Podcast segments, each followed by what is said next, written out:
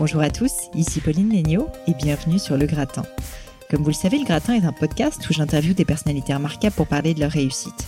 Et certains d'entre vous le savent peut-être, mais le paradoxe, c'est que je n'aime pas trop le mot succès. J'ai toujours l'impression qu'il est simplificateur. On a l'impression que ça ne comprend qu'un succès financier ou social éventuellement. Or pour moi, le succès, c'est autre chose. On me pose souvent la question d'ailleurs de ma définition du succès et c'est pas une question facile, je dois dire, mais si je devais y répondre, et j'y ai beaucoup réfléchi, pour moi, le succès, c'est avant tout de se fixer des objectifs, de les atteindre donc, et surtout d'apprécier le chemin parcouru en cours de route. Quelque chose que peu de personnes prennent le temps de faire, malheureusement, moi y compris. Du coup, dans le podcast, j'essaie de parler du succès au sens large, avec des invités qui nous parlent chacun de leur vision du succès à eux. J'ai déjà invité une grande chef pâtissière indienne, un pilote sur Mirage 2000, un designer de joaillerie, des journalistes, une coach sportive et de nombreux et talentueux entrepreneurs. Mon objectif, c'est qu'en une heure d'écoute, vous retiriez tous les principes, stratégies, routines ou philosophies même de mes invités pour ensuite pouvoir les appliquer à vos propres vies. Et aujourd'hui, j'ai le grand plaisir d'inviter Marlène Le Cidre, connue aussi sous le nom Juke Randolph, et de son vrai prénom, Julie. Je l'appellerai donc Julie dans le podcast, car Marlène Le Cidre est son nom de scène, si je puis dire, et elle va d'ailleurs nous expliquer dans le podcast l'origine de ce nom. Vous pourrez lui dire bonjour ou la suivre sur son compte Instagram, Marlène Le Cidre, ou découvrir son site évidemment marlène-le-cidre-datou.com. Pour ceux ou celles qui ne la connaissent pas, donc, Julie est l'une des artistes dans le monde du tatouage les plus connues et admirées de France. Née près de Saumur en Touraine, cette ancienne cuistot, basketteuse de haut niveau dans son enfance, décide de tout plaquer un jour parce qu'elle le sent, tout simplement comme elle le dit, alors qu'elle n'y connaît rien en plus, et elle pour devenir tatoueuse à Paris. Elle fait plusieurs années d'apprentissage et se perfectionne dans le métier, notamment en se tatouant elle-même sur tout le corps. Donc vous comprendrez que Julie fait les choses à moitié. Et personnellement, je connais pas grand chose au monde du tatouage. Pour être honnête, avant de faire mes recherches sur Julie, ça m'intéressait pas particulièrement. Donc a priori, pas de raison de l'interviewer. Mais quand j'ai découvert son univers, son blog, sa façon d'aborder les choses, son humilité aussi, j'ai vite compris que j'avais affaire à une véritable artiste, perfectionniste et sensible en même temps, responsable, une personnalité vraiment exceptionnelle et qui a vécu des moments de vie tellement forts qu'on aurait énormément à partager. Pour une artiste comme elle, qui peut figer l'encre sur la peau de quelqu'un pour la vie, la relation au temps est essentielle.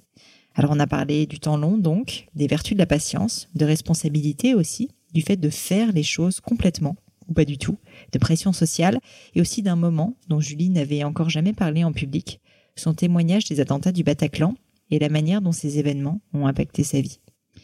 Je profite de cette introduction pour remercier Arnaud Manzanini pour cette belle rencontre et vous dire que bien évidemment, vous pouvez aussi me suggérer euh, des personnalités inspirantes comme celle de Marlène Le Cidre. Euh, c'est très utile pour moi. Vous pourrez le faire directement donc sur Twitter et sur Instagram au pseudonyme Pelenio, P-L-A-I-G-N-E-A-U. Mais je ne vous en dis pas plus et laisse place à ma conversation avec Marlène Le Cidre. Salut Julie, bienvenue sur le podcast. Et bonjour. Merci beaucoup d'avoir accepté mon invitation, premièrement. On est ici dans ton studio de tatou à, Paris. Et, euh, donc, euh, alors, première petite chose, je voulais quand même te le dire tout de suite, je ne connais pas grand-chose au monde du tatouage, mais je me suis renseignée, j'ai trouvé ça passionnant et donc j'attends énormément d'explications aussi de ta part. On va pas que, que parler de ton parcours, je voulais aussi euh, comprendre un premier l'univers. Et, et voilà, donc ça c'est la première chose. Deuxième chose, j'ai fait évidemment mes recherches sur toi et je suis tombée sur une citation qui m'a marquée. Donc là, elle est en train de se dire qu'est-ce qu'elle va me sortir? C'est un peu ça.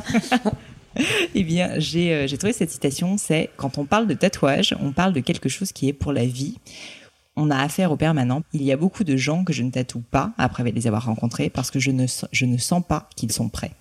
Et j'ai beaucoup aimé cette phrase parce que dans un monde qui prône la vitesse plus qu'autre chose, euh, j'ai trouvé que cette dimension réflexive, elle est super intéressante et, euh, et du coup, euh, symboliquement, c'est clair que le tatouage, c'est un truc qu'on garde toute la vie, donc c'est hyper fort.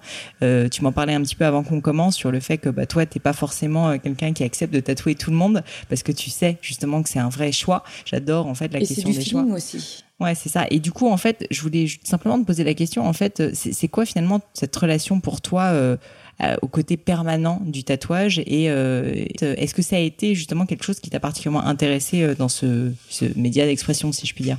Alors en fait, ça vient avec le temps. Au début, je pense, enfin moi, je me rendais pas trop compte de euh, l'impact que pouvait avoir le, visuel du tatou ou l'impact que pouvait avoir pour une personne l'acte de se faire tatouer. Donc tu décides mm. délibérément de changer ton corps. Et ça, c'est différent d'une cicatrice que tu peux subir parce que tu tombes, parce que là, c'est un choix qu'on fait. Donc, il faut pouvoir l'accepter à vie d'avoir marqué peut-être euh, je sais pas euh, j'aime quelque chose ou mm. euh, donc c'est délicat parce que est-ce que toute ta vie cette phrase que tu as marquée tu vas être en accord avec ça? Et je pense que non maintenant avec avec le temps on change mm. les goûts et les couleurs c'est pareil ça change et il faut accepter que que le tatou va faire partie d'un moment mais il va mm. falloir l'accepter toute ta vie qu'il a été fait à ce moment-là et que peut-être dans cinq ans tu seras peut-être moins en accord avec ça mais il est là donc en fait, les personnes qui se tatouent en se disant c'est pour toute la vie, ils peuvent le faire, mais il faut juste se dire c'est censé représenter une partie de ma vie, une époque de ma vie. C'est exactement ça. C'est comme un livre, un mm. chapitre, mm. un tatou, euh, je dirais un bout de phrase, un point, et on passe à autre chose. C'est aussi ça en fait. Mm. Le tatou a ce côté un peu thérapeutique pour beaucoup de personnes de pouvoir euh, soit accepter son corps, soit passer à autre chose, soit c'est côté sorcier dans le. non, mais complètement. Enfin, c'est ça que je trouve intéressant, c'est que c'est quand même, je trouve, enfin, on va en parler. T'es quand même quelqu'un qui est euh, euh, une artiste, et, euh, et, et, en fait, je trouve ça hyper intéressant, en fait, cette dimension de, de se dire qu'il y a non seulement toute une symbolique, mais qu'en fait, je l'ai vu en fait dans tes méthodes de travail, on m'en parlait aussi. vraiment, en fait, tu t'impliques énormément en fait dans la compréhension de la personne, de, de ce qu'il veut faire, du dessin qu'il veut faire, pour pas juste, ben, en fait, dessiner le, le, le, dessin qu'il t'a dit de faire, mais vraiment, en fait, ben, comprendre, prendre part, euh, créer en fait quelque chose de complètement neuf pour essayer d'exprimer, j'imagine, ce que tu ressens. C'est exactement ça. Après, c'est que je trouve que je suis de moins en moins pas artiste. C'est pas, c'est pas le cas. Euh, artiste, c'est aussi quand tu peux. Euh, je, moi, il y a, y a, différentes manières de pouvoir le vivre. artiste, quand je faisais des, des peintures ou quand je dessinais, mais juste pour moi Mm. C'est-à-dire que tu libères toi quelque mm, chose. Mm. C'est thérapeutique pour toi. Et le fait de travailler avec quelqu'un, j'ai trouvé intéressant de euh, de pouvoir être, euh, de faire varier, de pas rester enfermé dans soit dans un style, soit je sais pas, de faire toujours un peu les mêmes visuels. Euh, là, les gens t'apportent quelque chose et tu te nourris en fait. Moi, je, ils me racontent des histoires et avec l'histoire, je vais avoir des mots clés. Je fonctionne comme ça. Il y a des mots qui vont me parler je suis hypersensible. Donc, euh, plus on va me raconter des choses, plus je me nourris et plus dans mon imagination, en fait, ça, c'est débordant. Donc, euh, euh, oui, si j'avais pas ces personnes-là, si j'avais pas des histoires, ça serait compliqué parce qu'au bout d'un moment, je m'ennuierais presque de faire tout le temps la même chose. Tout le temps la même chose. Ouais. Et, euh, et, justement, alors au niveau de la méthode de travail, ensuite on parlera un peu plus de ton parcours, mais quand même ça m'intéressait de parler de ça. Donc, est-ce que tu peux me décrire un peu comment ça se passe concrètement euh, de A à Z quand tu rencontres euh, quelqu'un qui vient euh, pour faire un tatouage Qu'est-ce qui se passe exactement? Alors déjà, ça se passe sur le site internet. Il y a un, mm. entre guillemets. Je vais expliquer parce que beaucoup m'ont demandé pourquoi maintenant je faisais comme ça. Avant, la porte était ouverte. Mm. Tout le monde venait entre 18 et 20 heures. Quand il commence à y avoir 20 personnes devant qui font la queue hmm. et que je termine à 23 heures, parce que le temps de parler aux gens, parce que on doit prendre le temps de. Je fais pas les choses en deux minutes hmm. parce que je suis pas une machine, donc je répète bien que je n'ai que deux mains et que je suis humaine. Et c'est vachement important que eux considèrent aussi et respectent le fait que chaque personne doit avoir son temps de parole et c'est important parce que je les écoute et puis parce que j'ai besoin de, pouvoir analyser tout ça et de prendre du recul aussi sur ce qu'on me dit. Ça prend du temps tout ça. Donc j'ai décidé de fermer la porte, de fonctionner uniquement par le site internet qui euh, normalement est très simple maintenant d'accès. On clique et on a déjà des, un espèce de formulaire qui aide aussi les gens parce que des fois on est perdu. Euh, si euh, ils envoient un mail avec leur projet, ça part n'importe comment, il manque des éléments et c'est compliqué. Du coup, on échange par mail et c'est trop complexe, on perd beaucoup de temps. Euh, donc, y a ça fait un premier filtre. C'est déjà, est-ce que tu as 21 ans? Ouais. Si c'est non. Toi, tu ne tatoues personne en, tout, en dessous de 21 ans. C'est légal, non Normalement, de, tu peux le faire. Euh, à partir de 16 ans avec accord des parents. Sauf que j'ai déjà eu des expériences où euh, où les parents viennent pour leurs enfants et où ma première réflexion c'est pas de regarder l'enfant, c'est de regarder le parent et de dire à quel moment vous validez aussi. Donc je comprends que c'est compliqué quand on est parent parce que pour la plupart des, des jeunes aujourd'hui, tatouer c'est normal. Mais ça c'est les médias qui ont qui ont rendu en fait le mm. tatou normal, c'est-à-dire de voir sur une publicité quelqu'un de tatoué, mm. euh, de voir à la télé, de voir toutes ces images font qu'à un moment donné on l'intègre. Donc au quotidien quand on a euh, ça qui revient, c'est subliminal, hein. mm-hmm. mais on intègre que c'est normal. Mais non, c'est pas normal. Euh, c'est pas juste du custom, euh, je dirais. Euh, ça reste ma vision à moi. Bien sûr, tout le monde ne sera pas d'accord avec ça. Euh, mais moi, je pense qu'il faut faire attention et que tout le monde n'est pas prêt à se faire tatouer. Mm. Et notamment, cette jeune fille voulait se faire un tatou au niveau de la gorge. Ce qui est hyper douloureux, non je pense. Premier tatou, hein, elle avait 16 ans et quelques. Et là, j'ai regardé les parents et je me suis dit, mais, mais c'est avec vous que je vais parler, en fait. Parce que là, c'est avec vous que je dois parler, c'est pas avec elle c'est de la prévention avec vous que je dois faire. À quel moment vous validez qu'elle puisse se faire tatouer sur la gorge pour un premier tatou? Elle a 16 ans, elle sait pas ce qu'elle va faire, on sait même pas dans ses études ou même dans sa vie, en fonction de ce qu'elle va tatouer sur sa gorge, elle va être apparentée. Bah Forcément, elle va rentrer dans quelque chose pour quelqu'un visuellement. Donc toi, tu as une vraie responsabilité, tu le sens, mais tu estimes aussi ah, que les gens... mais j'ai une responsabilité de dingue. Moi, j'ai une ligne de conduite à laquelle je je ne sors pas. Et donc, il t'arrive de refuser des tatous, en fait Très régulièrement, hmm. au quotidien. Je refuse des fois, euh, pas plus que, que ce que j'accepte, mais je refuse beaucoup. Et j'explique toujours pourquoi je refuse. Hmm, hmm. Soit le projet me convient pas, soit je sens pas la personne. Et ça, il faut aussi euh, que. Pas être facile à expliquer. non, bah si, c'est une question de, de, feeling. Quand on voit que c'est pas naturel et puis qu'il y a des petits blocages, moi, je veux tatouer des gens avec qui. Euh, avec qui je vais pouvoir euh, euh, échanger, avec qui il y a déjà euh, quelque chose de très positif qui, passe. Euh, j'ai pas envie de tatouer des gens qui vont pas bien, et ça ils le savent pour la plupart. Ceux qui qui ont des petits soucis à des moments donnés, qui vont vouloir faire un tatou. Je prends l'exemple de, je vais citer Carole, il y a pas très longtemps, qui est venue pour pour son tatou, et quand elle est arrivée. Je, je me suis dit, hein, ça, ça va pas. Et eh ben, on a parlé pendant une heure ou une heure et demie. Elle est repartie, elle a pas eu son tatou.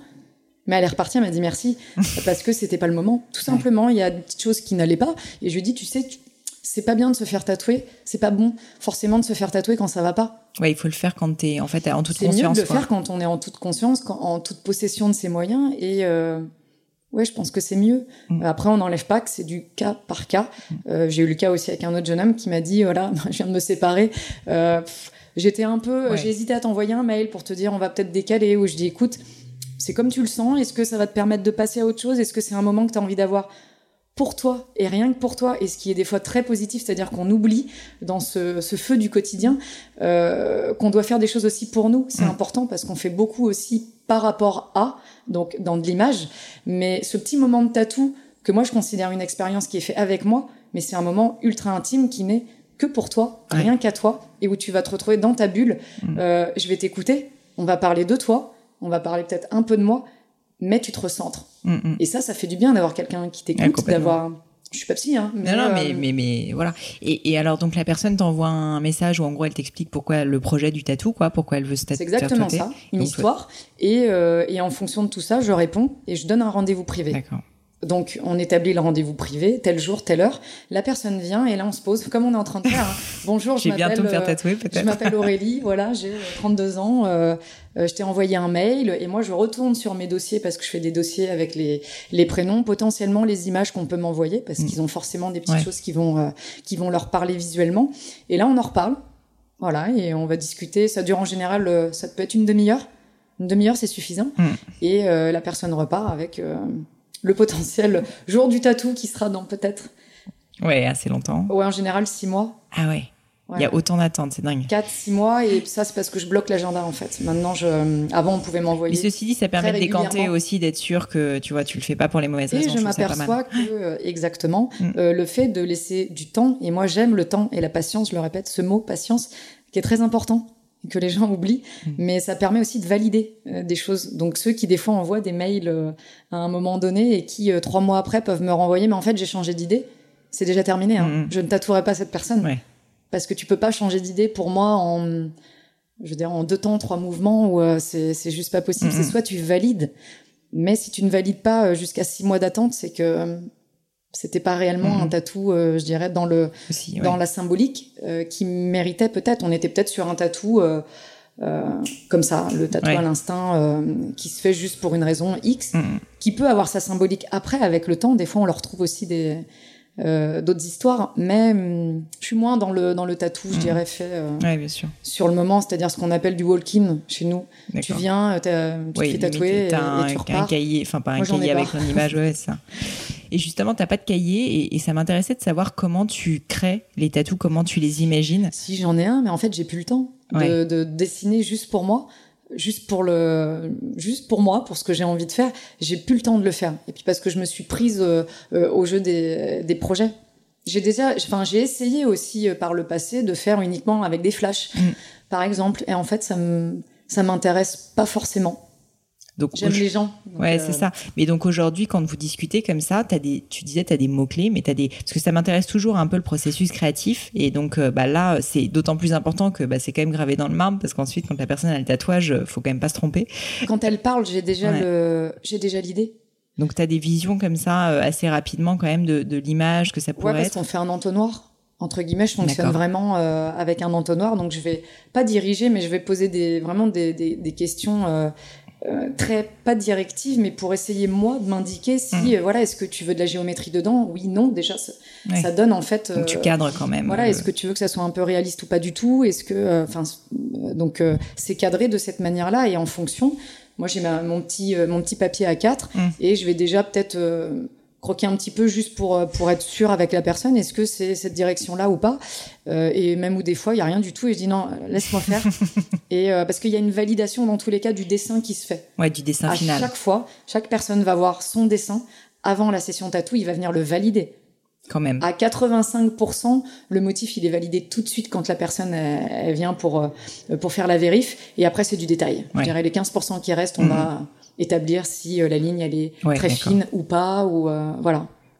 D'accord. Donc, euh, je, je, me posais la question justement. Je savais pas. Je me doutais quand même qu'a priori c'était prévalidé. Je savais pas si vraiment tu fonctionnais. Tu m'as dit quand on a commencé que tu fonctionnes beaucoup à l'instinct, et je savais pas si tu fonctionnais à tel point à l'instinct que tu. Euh... Non, je fonctionne à l'instinct sur, euh, sur ce qui va être comme pour, enfin, de l'humain et sur ce qui va être la, la création. Euh, après, je conçois que chaque personne doit pouvoir valider aussi les choses. Elle va le porter toute sa vie. Bah je vais pas lui tatouer quelque chose euh, entre guillemets où elle va se dire ouais, ça non en fait je suis pas très fan. Non, et puis à discuter aussi beaucoup avec les personnes, euh, avec les tatoués, entre guillemets. Le retour est que euh, souvent, ils apprécient plus de pouvoir voir le motif avant, de pas le voir le jour même. De... Donc moi, je me nourris de toutes les expériences de chacun aussi. Et si à 95, 99,9% le retour il est de, ouais, j'aime bien voir le motif mmh. avant, ça me rassure. Bah oui, je comprends. Hmm. Mais c'est clair. Enfin, je, j'essaie de me mettre à la place. Euh. Mon fonctionnement et puis parce que je me mets aussi à la place des gens parce que j'ai aussi été à leur place avant et j'oublie jamais que moi aussi il y a des petites choses qui m'avaient marqué. Euh, donc euh, donc non. Ouais. Top. Génial. est-ce que tu as eu un mentor d'ailleurs pour pour devenir tatoueuse ou pas du oh, tout? Quelle histoire ça. alors moi j'étais cuisinière à Montréal. Ouais. Alors on peut comment on peut parler de ça alors. Bah, je suis obligée de repasser par bien sûr. par ça parce que c'est là-bas que ça s'est fait. Ouais. Euh, donc moi à cette époque-là, je, je cuisine, mm. voilà. Donc dans un resto euh, euh, avec donc un resto québécois euh, italien, enfin et québécois italien. Ouais, ouais c'était vraiment tendance plutôt italienne dans, je dirais au niveau de la base. et en fait, c'est une cuisine ouverte. Et il y avait des tatoueurs qui venaient manger régulièrement là-bas, et dont une tatoueuse qui s'appelle Hello, euh, que je connaissais pas du tout et qui est venue me voir. On a discuté et en discutant, euh, euh j'avais un bras déjà tatoué et, euh, et, on en est venu à parler de ce bras et, et, le nom de la personne que je lui ai donné, elle m'a dit mais en fait je le connais, c'est mon ex. Et donc de, de tout ça, elle m'a demandé bah tu fais quoi ici? Moi je suis française, ça fait déjà, je pense que ça faisait déjà huit ans ou enfin quelques années qu'elle était quand même ici. Et et voilà. Donc, et vous euh, êtes liés d'amitié. Ouais, enfin. Pas, pas, forcément d'amitié, mais elle m'a tatoué et on a rediscuté. Euh, je lui ai dit que j'exposais en, en, galerie d'art euh, mm. contemporaine, donc elle m'a demandé est-ce que tu fais des dessins ou, et je lui ai dit oui un peu. Et puis on s'est on s'est pas revu et puis on s'est revu et, et à un moment donné elle m'a dit écoute je sais pas pourquoi je pense que tu as quelque chose à faire dans le tatou donc je te propose j'ai ma meilleure amie qui ouvre un salon qui est donc mm. ce salon ici euh, et elle va certainement avoir besoin euh, d'apprentis. Et voilà comment l'histoire, euh, elle me dit, écoute, réfléchis. Par contre, ça veut dire qu'il faut que tu rentres à Paris. Il faut que tu rentres en France. Donc là, euh, j'ai pas trop réfléchi en fait. C'est-à-dire qu'il y a, a l'opportunité. moi, je me dis, si elle le dit, c'est pas non plus euh, par hasard. Donc, euh, donc, voilà, donc j'ai pris un, un billet et, et, je suis rentrée pour rencontrer du coup euh, Alix, qui a été euh, mon mentor et, et, la personne qui m'a mis un pied en fait dans le tatou et qui m'a prise sous son aile pendant ouais, pendant un bon deux ans en fait. Mm-hmm. Et, et voilà, donc c'est comme ça un peu que, que l'histoire débute. C'est-à-dire que moi, j'ai deux personnes dans le tatou importantes à ce moment-là. C'est Hello, parce que c'est elle qui, ouais, qui va déceler en identifier fait, le, ouais. euh, voilà, qui va vraiment identifier le fait que peut-être que tu as quelque chose à faire. Euh, et Alix qui elle euh, fait le plus compliqué, c'est-à-dire former dans l'idée parce que c'est c'est vraiment pas simple et, euh, et encore une fois c'est une question d'humain donc euh, donc je suis venue la rencontrer Mmh. Euh, elle a validé et euh, et je suis retournée au, au Canada et j'ai été voir mon voisin euh, Raoul et je lui ai dit écoute je rentre est-ce que tu peux garder mes affaires C'est pas vrai. Ouais, ouais, je libère l'appart et tout. Il m'a dit, OK, euh, regarde, pas de souci. Et donc, je, je rentre et je débute euh, une nouvelle vie où, euh, voilà, je connais pas spécialement Paris. Ouais. C'est pas forcément mon, je dirais, le, t'as- le kiff ultime d'arriver à Paris, mais j'ai un plus. objectif euh, qui est de devenir tatoueuse. Euh, donc, je fais le choix de ne pas travailler et d'être apprenti, donc vrai apprenti. Je suis pas payée à ce moment-là. Euh, donc, bah, il faut trouver le logement, il faut pouvoir subvenir à ses besoins. Et donc là, je fais une demande à ma maman euh, de lui dire je vais pas travailler est-ce que tu peux m'aider? Elle me dit écoute je suis bientôt à la retraite en gros t'as un an C'est déjà pas mal, mais, mais c'est pas long. c'est bah, c'est le plus euh, je pense que c'est le truc le plus important à ce moment-là je veux dire euh, moi je, Et donc, en fait, je suis bien entourée je peux compter sur ma famille et, euh, je pense que si à ce moment-là ils sont pas là ouais, peut-être que c'est pas possible ou alors j'aurais fait autrement ça aurait peut-être été plus long plus compliqué. Donc non je euh, voilà. Donc euh, non elle m'a aidée et en gros en huit mois En huit mois, en gros, ensuite c'était fait, t'étais, euh, capable de c'était tatouer. validé j'avais Ouais. fait mon premier tatou le 1er septembre euh, Parce qu'en fait, justement, dans le 2013. process, entre guillemets, il y a toute une euh, période euh, où j'imagine tu peux pas encore tatouer les gens parce que mine de rien, c'est tellement grave assez- si jamais tu te plantes. Bah, que... en fait, c'est du cas par cas. Mm. C'est tellement compliqué. C'est un mélange de. il faut apprendre à parler aux gens, à savoir les écouter. Donc l'humain est quand même très présent, à pouvoir cibler. Euh, il faut apprendre à euh, bah, tout ce qui est du domaine de, de l'hygiène. Donc il y a des formations Mm. aussi pour ça. Donc on passe la formation déjà. Euh, et après, c'est de l'observation. 90% euh, Et quand même. il y a un beaucoup. entraînement au sens euh, pratique, oui. de pratique parce que on va moi c'est un sujet aussi que j'aime bien si on va en parler donc bah, Ah, quand même assez rapidement tu es devenu euh, quand même assez connu dans le monde du tatouage et euh, mais tu, tu le dis euh, sur ton blog à plusieurs moments c'est aussi que tu as quand même fait des heures et des heures de tatou enfin dans ta Pour- vie tu en as quand même fait euh, je sais Ouais, pas combien de milliers d'heures mais J'ai j'ai débuté en février 2013 l'apprentissage. Euh, en s- 1er septembre 2013, je faisais mon premier tatouage Mmh. euh, euh, au salon validé sur euh, sur une personne en tant Ouais. que en tant que tatoué. Euh, moi, j'aime pas le mot client parce que j'ai pas de clientèle. Je m'estime être euh, artisan. Donc, comme je choisis qui je tatoue, je n'ai pas de clients. ouais Donc, il y a que des tatoués, puisque moi aussi je refuse à partir du moment où ma porte n'est pas ouverte. C'est que j'ai le, j'ai aussi la flexibilité de tout ça. Euh, donc, euh, ça a été assez vite, mais vite parce que euh, parce que j'ai poussé euh, Alix à ce que ça aille vite, même si elle n'était pas forcément raccord avec ça, mais parce que même moi, je sentais qu'il fallait que ça aille plus vite. Je sentais que j'étais prête. Donc, euh, euh, elle m'avait dit non, mais attends, c'est comme ça. Il faut fonctionner comme ça. Ce qui nous a valu quelques frictions, c'est forcément, euh, voilà, ça arrive. Aujourd'hui, j'ai beaucoup de recul dessus, mais j'ai trouvé ça très intéressant. Et du coup, j'ai pas forcément, j'ai pas forcément pas écouté. J'ai fait une fois. À chaque fois qu'elle me disait Mhm. une chose, j'ai fait. Mhm. Ça me plaisait pas. Donc, je me suis tatouée. Je me suis auto-tatouée des pieds jusqu'au ventre, jusqu'à une partie. euh, ah ouais donc tu t'as pris ton euh, de- propre de mon corps en fait pour une t'entraîner quoi partie, euh, ouais, de mes bras parce que dans l'idée, je me voyais pas tatouer quelqu'un sans savoir ce que j'allais lui faire, Mm, mm, sans avoir le recul et le retour euh, physique. C'est-à-dire que j'avais j'avais besoin d'être en, je dirais, c'est vraiment en osmose et en adéquation avec le pourquoi je tatoue Mm. et comment je le fais. C'est-à-dire que quand je dis quelque chose à quelqu'un, elle peut que m'écouter parce que je sais en fait. Ouais. Je sais complètement ce que je lui fais. Je comprends. Je peux même avoir pas la sensation. euh, Ouais, au même vécu moment, mais je, je la vis avec la personne. Quand euh, au bout de trois heures, euh, je suis en train de remplir en noir euh, et, et que je dis, ok, là tu vas commencer à avoir froid, c'est normal. Là tu vas commencer un peu à, à beaucoup bouger, c'est normal. Tu vas pas t'en rendre compte, mais c'est normal. Tout ceci sont des étapes euh, de la réaction du corps et il faut pas oublier que c'est notre cerveau qui gère Mm. aussi ça et lui il oublie pas. ouais Donc il faut savoir aussi s'arrêter au bon moment. C'est Mhm. voilà, c'est plein de petites choses. Après il y a beaucoup de transferts. C'est aussi de mon vécu que euh, que je peux, euh, je dirais peut-être mieux expliquer euh, aux gens. Mais moi je me suis auto tatouée à mes jambes. C'est Bah, non, Voilà, mais surtout, mon- je me dis avec quand même, je, je, brouillon je sais que ça, je sais que ça fait un peu mal. euh, J'imagine, enfin, j'imagine, je l'ai jamais fait, mais Ouais. euh, ça fait quand même un peu Ouais, mal. mais c'est une Je me période, dis le euh, faire en même temps avoir la douleur, c'est. J'ai occulté, moi. une belle. J'étais tellement concentrée sur sur le fait que techniquement il fallait mm. arriver à un résultat. Ouais, tu et puis tu as envie que ton mentor il soit fier moi j'avais envie que, euh, que, que Alix me dise euh, c'est enfin voilà euh, donc et même quand elle le disait je m'apercevais que c'était même pas il fallait plus tu sais il fallait que j'aille de toute manière aller chercher encore plus loin parce qu'au moment où elle me le disait c'était un nouveau déclic pour me dire ok donc ça elle a dit oui. Ça c'est bon elle je peux passer autre chose. voilà que que, que c'était bon les lignes allaient ok et tout. Et là je me disais mais qu'est-ce que je veux faire de plus pour que? Et donc tu enfin moi c'est une quête perpétuelle de d'aller chercher plus, toujours plus. Enfin, c'est de cette façon-là.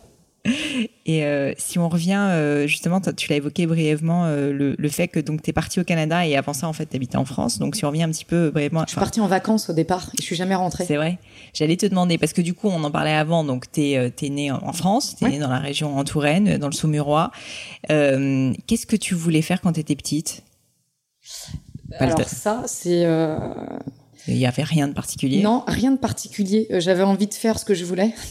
Déjà. Ça, c'est important. Ouais, principalement. De faire que des choses que, euh, que moi j'aimais. Hmm. Si elles étaient différentes, tant pis. C'est ce que j'ai fait d'ailleurs. J'ai fait beaucoup de choses, mais il fallait que ça me plaise. Hmm, hmm. J'avais besoin d'y trouver, moi, dans tous les cas, un intérêt euh, pour pouvoir avancer. À partir du moment où ça s'essoufflait, c'est terminé. J'arrêtais, je démissionnais ou autre, et je faisais autre chose. Et j'ai toujours fonctionné comme ça. Et à quel moment tu sais quand euh, tu dois arrêter et quand tu dois continuer Parce que tu vois, on se dit quand même. C'est vraiment ce que tu sens. Parce que je m'écoute beaucoup. C'est parce qu'il faut savoir aussi s'écouter. non, mais non, sûr, mais c'est pas simple. Où, ça devient. Alors, il y en a qui vont dire, oui, mais il faut du courage aussi pour. Euh, puis il y a des gens qui disent aussi il faut de la discipline parce que c'est pas quand t'as un coup dur qu'il faut s'arrêter. C'est une très grosse discipline, mais je pense que ça c'est un truc que j'ai travaillé euh, toute ma vie, la mm. rigueur, le fait d'avoir des valeurs, des principes, des. Je pense que ça je l'ai depuis mon éducation, certainement parce que ça vient aussi beaucoup de ça, et, euh, et le fait que ça apporte aussi beaucoup l'autodiscipline. Le, moi, je l'ai eu par la musique parce que j'ai fait du piano classique et que ma prof euh, était d'une d'une discipline euh, exemplaire. je l'ai eu dans le sport parce que tout de suite, j'ai eu aussi un niveau dans le basket qui a été du régional, qui a été du national. Tu, tu peux pas t'amuser à, à, mm. fanfaronner ou à faire euh, je veux dire, moi, euh, je, je fume pas, je bois pas, je euh, j'ai un. Tu m'as dit que tu avais une hygiène de vie qui était assez dingue. Tu te lèves ouais. J'ai fait du sport toute ma vie. Je me lève très tôt, je me couche très tôt. Au grand désarroi de mes amis qui des fois se disent Ok, à 21h, je t'envoie un message, en fait, t'es couché. Ouais, bah, en même temps, comme tu m'as expliqué que tu te levais à 6 heures quasiment tous les jours. J'ai envie d'être en forme tout le temps. Je sais que j'ai une responsabilité sur, sur mes tatous. Et puis parce que j'ai des types de tatous qui mm. permettent pas, ils pardonnent pas l'erreur. Je veux dire, quand je fais une ligne, c'est une ligne. C'est sûr. Et donc, quand tu étais plus jeune, tu sais pas forcément ce que tu voulais faire, mais, mais, euh, mais tu avais ces envies un peu de liberté. Est-ce que, euh, euh, est-ce que tu peux me raconter un peu quelle était ta personnalité? C'est difficile de parler de toi comme ça à troisième personne. Mais c'est ça. parce que moi, quand j'en parle. Qu'est-ce que les gens disaient de toi, si tu veux? J'en parle beaucoup avec, même encore avec, avec ma mère, ou une forte personnalité, un caractère, un gros caractère donc tu sais ce que tu veux. Toutes les personnes qui sont autour de moi pourront le valider, euh, dans mes amis ou euh, ouais, il y a du caractère, mais il y a une. Je pense que l'hypersensibilité qui va avec fait que euh, on arrive aussi peut-être à, à comprendre peut-être mieux le personnage, si personnage on peut dire, mais tout est toujours bien passé. Même quand je pouvais faire, je sais pas, quand il y a eu la peinture, ou quand il y a eu les expos, ou quand il y a eu le tatouage, juste mm. ça. Quand à 33, 34 ans, tu décides de, oh, maintenant j'arrête tout. Et puis, bah, tiens, ouais, je vais aller faire du tatouage. C'est pour certains surréaliste. Bah, Mais quand autour de moi je l'ai dit, la réflexion première ça a été ok c'est cool ou alors ouais bah c'est tout toi quoi. Ouais, c'est ça. J'allais te poser la question justement de quand t'expliques que tu vas euh, faire du tatouage à, par exemple, tes parents, à tes amis, à ton entourage. Il y a quand même souvent une pression sociale assez forte. Alors toi, non, alors déjà moi, la pression sociale, euh, elle a jamais eu euh, d'emprise sur moi. Au contraire, je, sens qu'elle te pousse au contraire. Non, parce que quand on me dit noir, je vais faire blanc. J'ai l'impression d'être là aussi pour montrer que mm qu'on peut aussi faire autre chose, euh, que c'est pas parce que t'es tatoué et que t'es une fille et que t'as la tête rasée et que euh, bah, que t'es pas force, que t'es pas mal élevé, mais que, mm. enfin, tu vois, il y a, t'es pas sensible. C'est exactement ça. C'est c'est pas parce que t'es comme ça que forcément, en fait, les stéréotypes, j'ai beaucoup de mal euh, avec ça. Ils sont quand même là, certes, mais il faut mm. pas mettre euh, tout le monde dans le même panier. Il y a mm. aussi regarde, je bois pas, je prends pas de drogue, je fume pas. Alors que la plupart des gens pourraient te dire non, mais vous dans le tatou. Mais non, mais moi, je, suis une organisation, c'est-à-dire que tout est millimétré. Les horaires, les moi, si tu as 10 minutes de retard, euh, euh, je vais te dire que être à l'heure, c'est déjà être en retard. Donc, c'est un petit côté euh, pas militaire, mais il y a des choses comme ça où oui, c'est. Mais c'est rassurant. Donc non, ouais, le, côté société me. T'as pas trop, t'as pas trop déboussolé.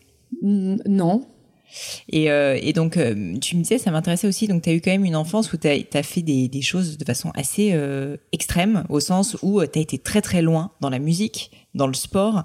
Est-ce que tu peux m'expliquer en fait pourquoi On m'a permis de le faire et ça, je, je pense que tout le monde n'a pas forcément la chance. chez nous, nous, notre mère, elle nous a au contraire encouragé à à faire plein de choses. Mais comment, par exemple, tu tombes dans le basket et tu te retrouves à aller quasiment en équipe nationale? Euh, J'ai fait, enfin, je, euh, je, ben je euh, écoute. Alors la musique, euh, en fait, mon frère a débuté mhm. par la guitare. Enfin, il a débuté avec le piano. Donc, il y avait un piano à la maison. Euh, il se trouve que ça n'a pas été son, son élément de base. euh, il est parti vers la guitare. Et en fait, moi, je me suis mise à jouer un peu naturellement et puis à jouer d'oreille. Ouais. Donc, donc ma, ma mère s'est dit, OK, on va peut-être faire quelque chose. Donc elle m'a demandé, j'ai dit oui. Et je me suis mise dans le piano, euh, comme euh, dans tout ce que j'ai fait après, c'est-à-dire à fond. Euh, je me levais le matin avant d'aller à l'école, mais j'avais 6 ans. Hein. Je jouais. Mais, c'est pas. je jouais pendant je veux dire, c'était pas imposé, c'était pas imposé par ta famille. C'est vraiment toi qui t'avais fixé cet objectif. Non, puis imposé n'aurait jamais fonctionné avec moi. Dans tous les cas. Donc non, l'éducation, ça, oui, c'est-à-dire que maman imposait, enfin imposait par, par voie de fait. Je veux dire, euh, c'est normal. Ça fait partie du truc. Euh, mm, mm. Tu dois faire ci, ça, ou euh, ça serait bien que vous fassiez ça, ou voilà. Et comment t'as fait ces choix du coup C'est juste que ça te plaisait, t'es tombé dedans un peu par hasard et du coup porté par l'envie d'aller plus loin? C'était libérateur en fait déjà thérapeutique, je pense. Enfin, euh, euh, moi, il y avait un besoin. Je suis une hyperactive, donc si c'est pas physique, mm. de toute manière, ça va être, euh, ça va être mental ou ça va être. Il faut que je m'occupe. Moi, je, je, suis incapable de rester devant un écran. Euh, ah, je peux pas regarder un film. Je, même au cinéma, c'est dur. J'ai du mal en fait. C'est-à-dire que je vais réfléchir à un truc. Je vais voir un truc dans le cinéma. Je vais voilà, puis ça va me faire penser à autre chose où je décroche euh, très très vite. Un exutoire aussi de faire euh, toutes ces activités, le sport. Euh, j'imagine que en avais besoin aussi pour bah, un Exactement. peu donner ton énergie, quoi. Ouais, c'est ça. Il fallait vider un peu la, la soupape. Et donc tu pars au Canada pour des vacances et tu ne reviens jamais. Alors explique-moi comment ça se passe parce que c'est quand même assez hallucinant. Alors ça arrive à un moment donné de ma vie où c'est compliqué parce qu'on a tous des moments où c'est compliqué. Euh, euh, j'ai du mal à trouver ma voie, je sais plus trop quoi faire. Donc euh, je commence à travailler en restauration, en fait, et puis à beaucoup travailler. donc à, dur, hein, je pense essayer de, de, de, pas d'oublier, mais je ne sais pas, essayer de quitter un peu ce quotidien ou cette société qui, je vois, prend une direction qui me qui, qui m'affecte un peu, où moi j'ai du mal peut-être à me retrouver, mais comme mm. beaucoup de gens au final, parce mm. que quand on en parle, voilà, beaucoup de gens aussi sont pas raccord avec ça. Et euh, et du coup, euh, ma mère me dit, ça serait bien que tu fasses une pause. Ou euh, voilà. Et, et j'avais des amis à ce moment-là qui étaient au Canada. Et donc je me dis, je vais y aller. Ma mère me dit, je te paye le billet. Voilà. Elle m'a dit, pars. Voilà, c'est ça. Un billet aller uniquement. Voilà, non, non, il y avait, il y avait, il y avait le retour normalement. Et puis, au bout de ces deux semaines, bah, sur une partie de dé, sur une partie D, c'est pas ouais, ouais, je... on joue au dé, je dis vas-y, si je fais ça, euh, euh, je reste et j'ai fait. Et là, tout le monde m'a regardé, j'ai dit donc je reste. Et tu l'as fait. Et, j'ai appelé euh, ma mère, donc je lui ai dit écoute, en fait, je vais pas rentrer. Ah, ok, mais tu vas faire quoi? Je dis je sais pas. Voilà, je vais, je sais pas, je vais me débrouiller. Donc elle me dit ok. J'appelle mes patrons à l'époque et eux mhm. me disent donc tu bossais. Les pires euh, trucs du monde. Hein, tu bossais en restauration, donc au Canada aussi.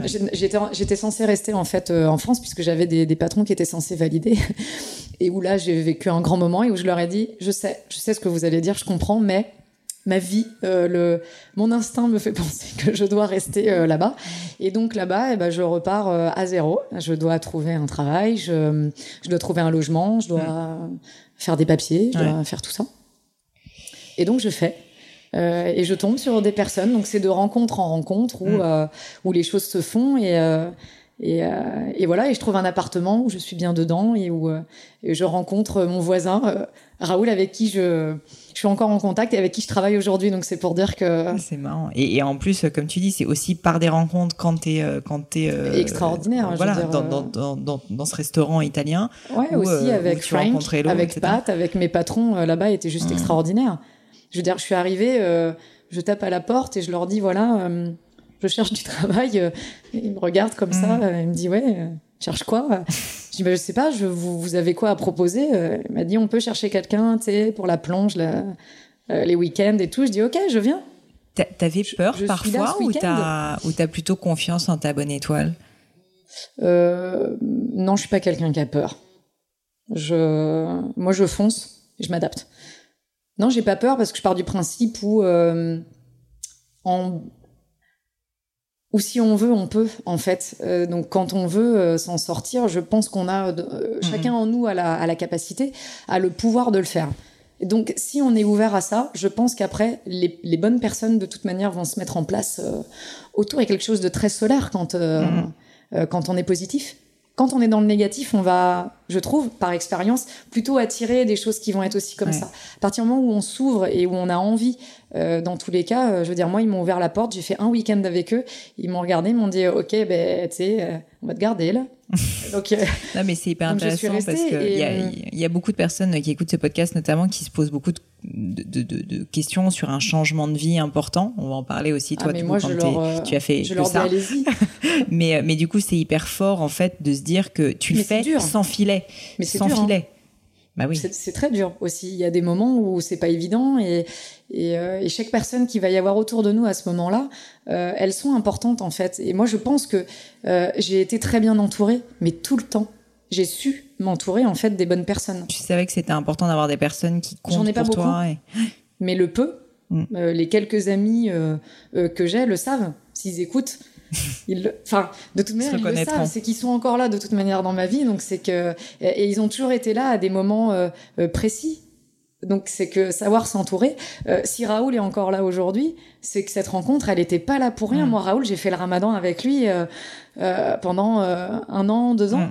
Mm. j'ai vécu ça parce que parce que parce qu'il est musulman et que quand il m'expliquait comment il le vivait, je me disais quand même Raoul, ta personne, ta famille est pas là. Je veux dire, il est africain. je me disais quand même, ok, je vais le faire avec toi. Je sais pas, j'y connais rien, mais tu vas me voilà, tu mm. vas m'orienter et je l'ai fait avec lui eh bien, je conseillerais presque à beaucoup de personnes de faire le ramadan. Ouais, moi, j'ai appris plein de choses. Ça doit être hyper dur euh, physiquement. Tu, tu, réapprends euh, un peu l'humilité aussi, de te dire que euh, parce que parce que tu es faible. Mm. à ce moment donné, moi j'étais en cuisine, donc je me coupais du coup régulièrement. Il y avait des petites choses comme ça où mm. je j'arrivais à ressentir que, eh oui, tu as une enveloppe, tu as un corps, et mm. dedans il se passe plein de choses, et il faut aussi savoir accepter mm. que euh, bah, que t'es pas parfait. Donc la perfection n'existe pas non plus, même si je fais partie des gens qui qui vont dire que que la perfection elle est importante parce qu'elle te pousse dans tous les cas euh, euh, sur des niveaux que tu irais peut-être pas chercher si mm. t'essayais pas d'atteindre ça. Donc moi ça c'est une ligne de conduite, c'est de tenter la perfection et de ne jamais l'atteindre. D'ailleurs, je trouve ça ultra intéressant. euh, mais voilà, donc euh, toutes ces choses-là font que ça construit en fait autour de toi. Euh... Et j'ai l'impression que tu l'as fait en plus. Donc là, tu le fais dans le tatouage, mais que tu l'as fait autant finalement pour le sport que pour la musique, que pour la cuisine pour probablement. Tout, comme avec les gens, comme avec mes rencontres, comme toutes les personnes qui sont autour de moi. Je suis pareil pour tout. Donc je peux aussi même demander euh, dans, à mes amis euh, d'être très de, de, la rigueur. De, mm. Donc euh, bah, mais c'est marrant parce que tu vois souvent c'est un grand grand stéréotype, mais qui existe, je pense, qui est que les gens se disent un artiste ou une artiste et un peu un oiseau des îles qui va, euh, tu vois, euh, être inspiré, qui va. et en fait, toi, on sent qu'il y a ce paradoxe entre à la fois bah, une très grande rigueur et en même temps, et ça se voit dans ton style de vie, et ça se voit dans tes tatouages, et ça se voit dans bah, ton éducation certainement aussi avec la musique et tout. Mais d'un autre côté, comme tu dis, l'instinct et l'acceptation de ben la chance et de juste des rencontres et de bah, ne pas forcément être psychorigide sur un plan. Euh, parce que je l'étais beaucoup d'ailleurs avant et euh, plus, je crois que plus je vieillis, plus j'ai des expériences, plus je côtoie des gens, plus je parle avec mes tatoués, plus euh, plus ça amène en fait aussi à ouvrir euh, des choses. Et c'est ça qui est intéressant. Tu as fait des rencontres exceptionnelles via le, tatouage? Enfin, des personnes vraiment qui t'ont marqué? Bah, J'ai envie de dire que presque au quotidien. Moi, j'aimerais remettre la lumière là-dessus, c'est que chaque personne a quelque chose, dans tous les cas, d'exceptionnel, mais ils ne le savent pas. Tout simplement par leur histoire, par leur vie, par euh, ne serait-ce que des bribes de, je sais pas, des petits détails, mais je trouve que, que, que chaque personne en fait a un truc incroyable. Après, il y a forcément, il y a des gens qui se qui sortent du lot. Euh, je peux citer des noms. Hein. Farida euh, en est en est une de ces personnes, je trouve, avec euh, avec une histoire incroyable. Euh, mais il y en aurait. Mm. Là, je, je, je parle non, non, des dernières en fait parce que je vais aussi citer sur, sur sur les dernières, mais euh, Alice, euh, Charline, qui là sont en plus sur des premières personnes que j'ai que j'ai tatouées, qui sont encore là aujourd'hui, qui sont devenues même plus que des que des tatoués. Et puis parce que on va y revenir, mais parce que c'est des gens au moment des attentats que, que j'ai eu au téléphone, parce que parce qu'elles ont vécu aussi ce truc-là euh, mmh. directement. Donc voilà, il y a, y a, des bouts de choses comme ça où la vie est très intéressante. on s'ennuie pas. Moi, j'aime ça, ouais. Est-ce que, euh, est-ce que justement, tu acceptes de parler un petit peu de, de ces attentats? Donc, Oui, on peut en parler. Euh, je, je, sais que tu l'as pas trop fait par le passé, donc euh, ça me touche beaucoup que tu acceptes. Je te remercie. Je, je sais que c'est pas facile. Euh, est-ce que tu peux m'expliquer en gros qu'est-ce qui s'est passé et, et, et, surtout en fait, bah, du coup, qu'est-ce que ça a changé dans ta vie Ça a pas changé énormément de choses, mais ça a changé quand même quelques petites choses. Euh, euh, le, le, le, jour des attentats, en fait, donc on parle des attentats de... du 13 novembre du, Bataclan, puisque plus pour situer pour les gens, là on est au Bataclan, mm. puisque le, le, salon de tatouage euh, est donc euh, fait partie du, du Bataclan. Euh, ce soir-là, en fait, moi d'habitude j'ai pour habitude de rester très longtemps euh, au studio, et cette journée-là, je ne sais pas pourquoi, j'ai fermé plus tôt, et donc je dirais à, à 10-20 minutes à peu près avant que avant que ça se passe, et j'habitais au niveau euh, des portes de sortie de secours du, mmh. du Bataclan, euh, dans, dans, un logement un tout petit peu plus loin quand même. Et, euh, et, donc voilà, moi, le temps de rentrer chez moi, de, de me poser et euh, et voilà, donc là, euh, juste pour expliquer très vaguement, hein, donc ça tape aux portes, ça crie un peu. Moi, je pensais que c'était des gens dans le bâtiment qui faisaient une fête. Mmh. Donc j'étais déjà en train de me dire dans ma tête, euh, moi je vais aller me coucher. Ouais. Donc euh, non, pas maintenant, et, euh, et, je vais intervenir s'il faut, juste pour dire un ouais. petit peu plus de calme. Et en fait, non, moi quand j'ai ouvert ma porte, euh, euh j'ai pas compris tout de suite parce que parce que voilà, parce que c'est intense, parce que c'est brusque. Et non, moi j'ai fait rentrer. voilà. T'as fait rentrer et des puis gens. Je, je, refermais la porte et puis ça retapait et je faisais rentrer. Et Mais puis tu au bout d'un moment, pas ce que les gens. Non, j'ai posé les tout de suite, j'ai posé les gens et les premières choses que j'ai pu dire, c'est voilà, l'eau, euh, c'est là, le robinet est là, les toilettes sont là. Vous avez besoin de quoi Donc le premier truc, ça a été des chargeurs de téléphone portables. Euh, euh, par chance, j'ai toujours un million de chargeurs en fait parce que j'ai eu aussi pas mal de téléphones. Et donc j'ai donné ça à tout le monde, donc ils ont rechargé. Et puis on a essayé un petit peu de poser les choses, de, discuter. Je leur ai dit, ok, juste pour que je comprenne, vous venez d'où? Il se passe quoi? Et là, euh, voilà, on m'a expliqué. Je leur ai demandé s'ils voulaient qu'on mette la télé pour euh, peut-être suivre ou savoir ce qui pouvait se passer. Et, euh, et voilà, je leur dis, mais, mais vous venez, quand ils m'ont dit, on vient, c'est le Bataclan et tout, c'est super, enfin c'est grave, blablabla. Et je me suis dit, je viens de fermer. Euh, moi, il y a un mmh. truc qui est quand même. euh, donc c'est particulier et puis il n'y a pas de réflexion euh, à ce moment-là. On... Ouais, tu, tu, tu, tu, non, tu réfléchis tu pas, c'est encore une fois Ouais. à l'instinct et puis c'est du cas par cas et, euh, et non et là bon bah la soirée euh, bref tout se passe et puis euh, et puis ils repartent et euh, et je me rappelle donner ma veste à Carole parce que euh, parce qu'il faisait froid et que quand ils repartent, il est presque 3 heures du mat. Euh, euh, voilà, et elle me dit bah non, euh, que, parce que je sais pas quand je vais comment je vais faire pour te la rendre et puis on se connaît pas et tout. Je dis ça sera la vie de cette veste, on verra. Et euh, et voilà, et puis je les ai tous, euh, je les ai revus. Les quelques mois après et ce qui m'a choqué c'est le visage parce que parce que ce soir-là j'ai vu un visage et le visage de la peur il est il est très violent euh, voilà et quand je les ai revus je les ai revus différemment c'est-à-dire Mmh. Oui. bien en fait et, euh, et ça ça m'a fait du bien et, euh, et elle est revenue avec François euh, avec son ami et elle m'a redonné ma veste Comme quoi. donc il y a des histoires en fait comme ça où non, moi je retiens l'humain en fait aussi euh, sur cette soirée-là. Si beaucoup retiennent le fait que que oui c'est violent, que oui c'est horrible, mais au-delà de ça, oui, il y a eu aussi des, il y a aussi des belles choses, il y a aussi des interventions, il y a. Bah, ça t'a permis de faire ces rencontres évidemment, et puis j'avais compris, mais peut-être que je me trompe, que c'était aussi suite à cet événement que euh, tu avais décidé de changer quand même euh, au niveau du, du, tatouage de un peu de, de ligne, puisque c'est pas à ce moment-là, je crois que tu fermes justement le, enfin Alors à ce moment-là, le salon n'est pas à moi. Je vais revenir sur euh, le, salon s'appelle Blackbird, il est à Alix et à Hippolyte, son associé. Moi, je ne suis que tatoueuse ici. Euh, après les attentats, euh, euh, du coup, ils décident de fermer. Le, on va dire que le local reste en, suspens. Moi, je pars dans un nouvel arrondissement. Je m'associe avec Hippolyte à ce moment-là, donc qui était un de mes patrons. Et on part dans un autre arrondissement. Je termine mes rendez-vous et je décide d'arrêter de tatouer parce que de toute manière fatiguée, parce que parce que beaucoup de choses. Et puis il fallait faire une pause. Moi, j'avais besoin mmh. de, de, digérer. J'avais besoin de je sais pas, de me retrouver. Donc, je suis rentrée à la campagne. Et c'était euh, juste, euh, juste là-dessus, en fait, prendre la décision d'arrêter de tatouer, c'est une décision où tu as mis du temps à la prendre ou finalement ça, ça a été euh, un peu une évidence pour toi?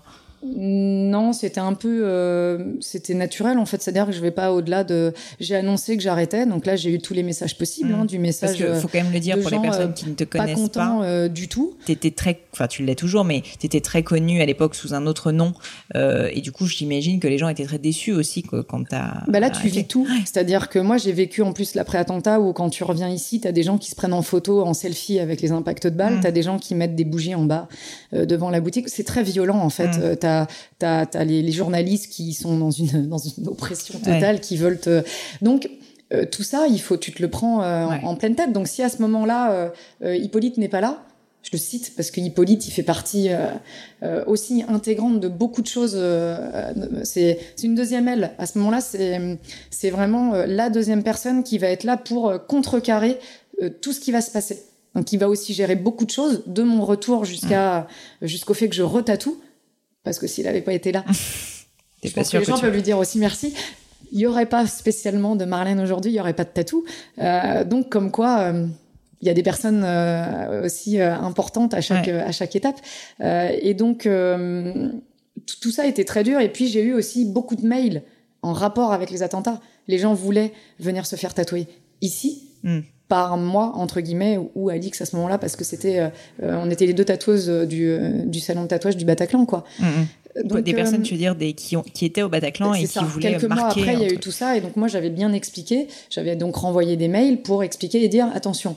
Euh, personne forcément savait rien que j'avais vécu puisque puisque mm. moi pour moi c'est mon privé qui est touché c'était pas vraiment directement le, le salon puisque j'étais pas là à ce moment-là je le répète euh, j'ai donc expliqué euh, post-trauma, donc non, Ouais. Je peux pas vous tatouer. Euh, dans, dans, dans, un mois, deux mois ou trois mois après, c'est trop compliqué pour moi. Euh, de plus, en plus, je les ai vécus, mais ça, je j'avais pas envie d'en passer par là. Euh, et puis, je je pouvais pas retatouer euh, par rapport à plein de choses. Ma sensibilité, le fait de revoir euh, des entre guillemets de, de, dans des dans des sensations, faire mal aux gens, faire alors que moi ce soir-là, il y a eu, enfin voilà, on vit plein d'autres choses. Donc mm-hmm. c'était c'était un peu complexe. Euh, pour réadapter un petit peu tout ça. Et euh, non, il a fallu un petit peu de temps. Et ce temps-là, il était nécessaire, c'est-à-dire partir, retrouver euh, voilà et puis d'être avec des gens qui n'allaient pas me poser de questions mm. sur est-ce que ça va est-ce que tu vas bien est-ce que parce qu'au bout d'un moment t'en as marre quoi je sais plus quoi dire t'en as un peu marre en fait de, tout ça puis t'as envie de t'as envie de penser à autre chose et, aussi, et quand je, suis rentrée chez moi à la campagne c'est drôle, hein, le, le, le, recul en fait des gens, c'est-à-dire que pour eux c'était à Paris que ça s'était passé. Mm. Et, euh, ils étaient à mille lieues en fait de tout ça, donc euh, je vivais des choses euh, aussi violentes dans le mm. sens où on me disait ouais oh bah de toute manière. ouais. Et donc moi j'étais là non mais attendez. C'était quand même. c'est enfin c'est voilà et et donc dans tout ça on est sur de l'humain, on est dans du cas par cas, chacun réagit à sa manière, chacun vit les choses aussi à sa manière et voilà donc j'ai refusé tous les tatous qui étaient liés en fait ou reliés à ça. Euh, je demandais beaucoup aux gens pourquoi en fait donc de pourquoi demander les histoires, c'est que ça m'aide aussi à mm. cibler si oui ou non en fait. C'est bien de le faire ou pas parce qu'il faut que moi aussi je m'y retrouve. c'est vrai que je pense que très vite les gens ont compris que je qu'il fallait pas me demander, même si pour eux il y a une signification et que c'est très important. J'y arrive pas, mm. tout simplement. C'est mm.